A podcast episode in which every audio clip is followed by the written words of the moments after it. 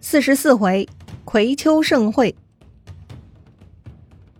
上回咱们说到，那个郑国的申侯呢，最终也被搞死了。陈国的袁涛图啊，算是给自己报仇了。那么申侯到底是什么来头呢？杀了他，齐桓公就会原谅郑文公吗？其实啊，这个申侯啊，本来是楚国人，是楚文王一个小妾生的庶子。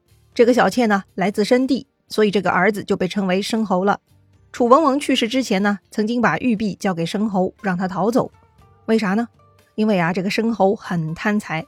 楚文王嘛，跟自己的儿子是不计较的。但是文王知道啊，自己死了，这个儿子又那么贪财，将来呀一定会获罪的。所以啊，就让他逃离楚国，去投奔一个小国家。为啥是小国家呢？哼，因为啊，小国家惧怕楚国，是不敢不收留他的呀。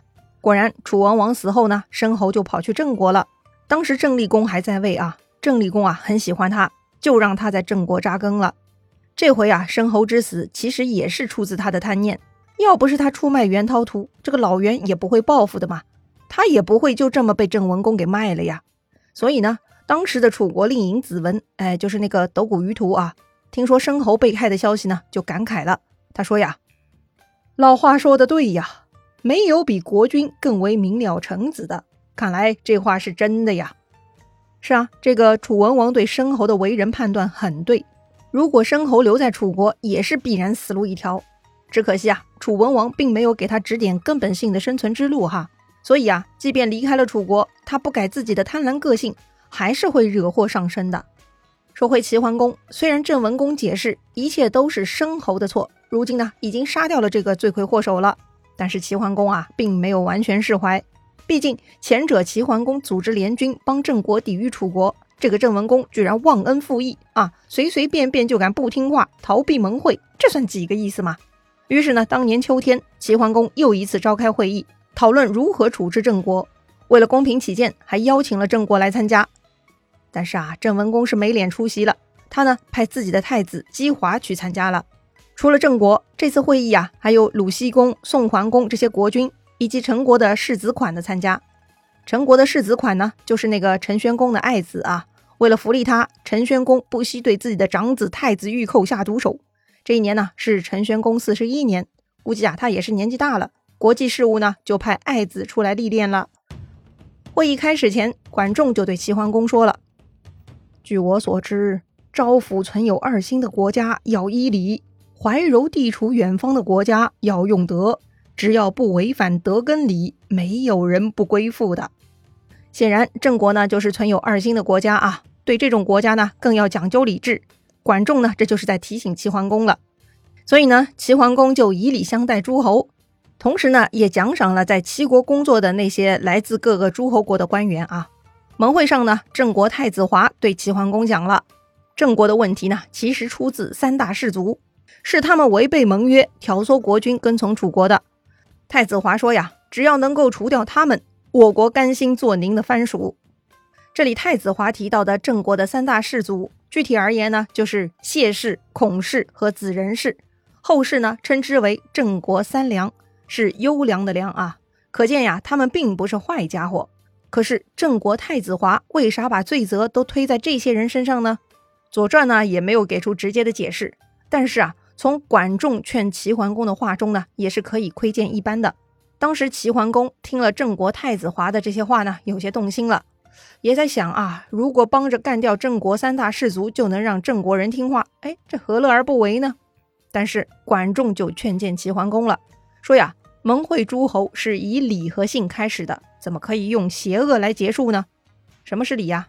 父子不相违背称为礼。什么是信啊？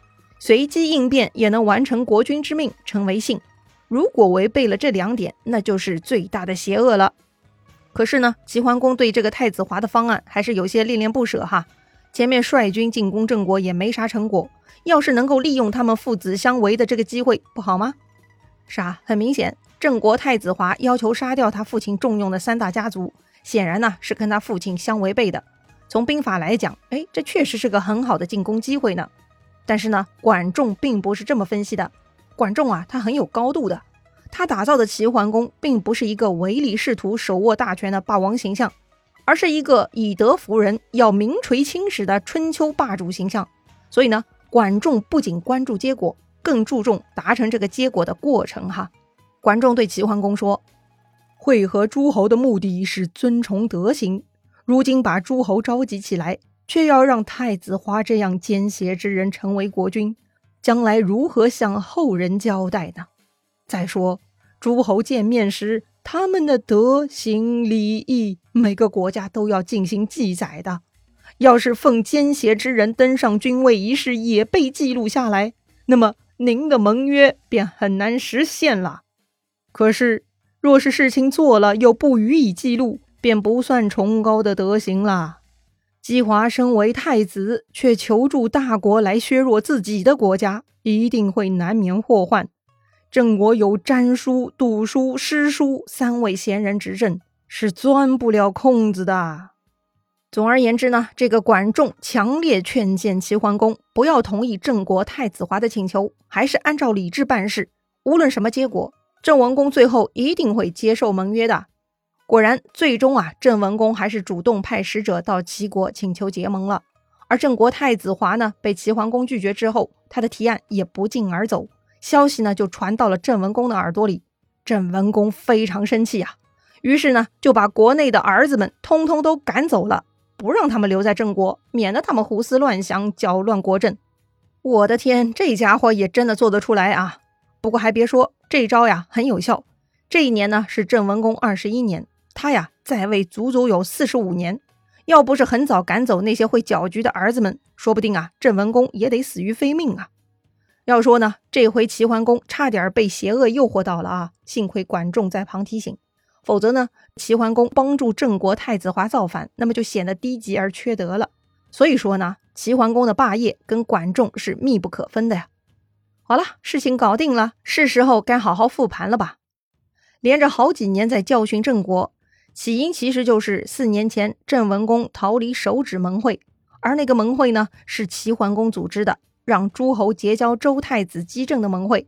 这个盟会本质上呢，是对周惠王的警告。警告他别想轻易换太子，乱了纲常。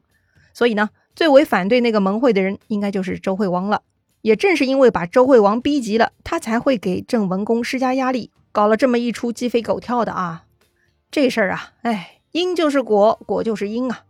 说到底啊，还是周天子太弱势啊。不守礼制的帝王多来去了，有能力的就自己说了算，脑子好用的也不会乱来。既违背礼制又能力不足的，哎，只能落得周惠王这种境地了。《左传》记录，鲁僖公七年年底闰十二月，周惠王去世了。此时的太子呢，就是齐桓公带头拥立的那个太子正。太子正知道啊，自己那个庶出的弟弟得到父王的宠爱，颇有势力。为了防止弟弟抢班夺权，姬正呢，一方面密不发丧，另一方面啊，第一时间派人去齐国报信，找齐桓公商量。不得不说。太子正对齐桓公的依赖性还是很大的，更可见齐桓公这位霸主有多靠谱了。这事儿呢，齐桓公当仁不让。于是过完春节，就在鲁僖公八年春天，齐桓公立刻组织陶地会盟，鲁僖公、宋桓公、魏惠公以及许国、曹国的国君，还有陈国的世子款等等啊，主要中原诸侯呢都来参加了。哎，怎么许国国君又来了呀？他不是跟着蔡国投降楚国了吗？其实啊，许国这种小国也真的很为难，墙头草嘛，也不是天生的，那是出于自保，也是无奈呀。看到连许国都参加会盟了，郑文公也不想落后，他呢主动申请参加盟会，忏悔自己先前的罪行啊，总算呢也被接纳了。这个盟会的主题呢，就是效忠和扶立太子正，坚决拥护周王室。盟会之后，太子正才敢正式继位，史称周襄王。周襄王安定了王位之后，才正式为父亲周惠王举行葬礼。紧接着，鲁僖公九年，齐桓公又召集了葵丘大会。这次的大会很隆重啊，从夏天开到秋天，搞了好几个月。参加盟会的呢，还是上一年陶地盟会的参与国。大会呢分成两个阶段啊，第一趴呢是周襄王派代表发言，第二趴才是诸侯会盟。周襄王对齐桓公是十分感激的。派宰孔赐给齐桓公祭肉，所谓祭肉嘛，就是祭奠宗庙用过的肉啊。这次宰孔带来的祭肉呢，是周襄王祭奠过周朝祖宗周文王、周武王的啊。这个肉呢，经过那个祭奠的程序，就变成非常高级的食品了啊。有资格分到肉吃的，那是莫大的荣耀啊！《左传》中啊还有个细节记录，说齐桓公获得祭肉，按照规定得走下台阶跪拜叩谢。结果呢，宰孔拦住了齐桓公，说天子加赐齐桓公一级功劳，给齐桓公特权，可以不用走下台阶拜谢，礼数可免。哇塞，果然齐桓公是大牛哈！周天子对他是特别优待呢。自齐桓公上任以来，组织过无数会盟，而这个葵丘会盟呢，是特别厉害的一次。那么，到底有多厉害呢？精彩故事啊，下一回咱们接着聊。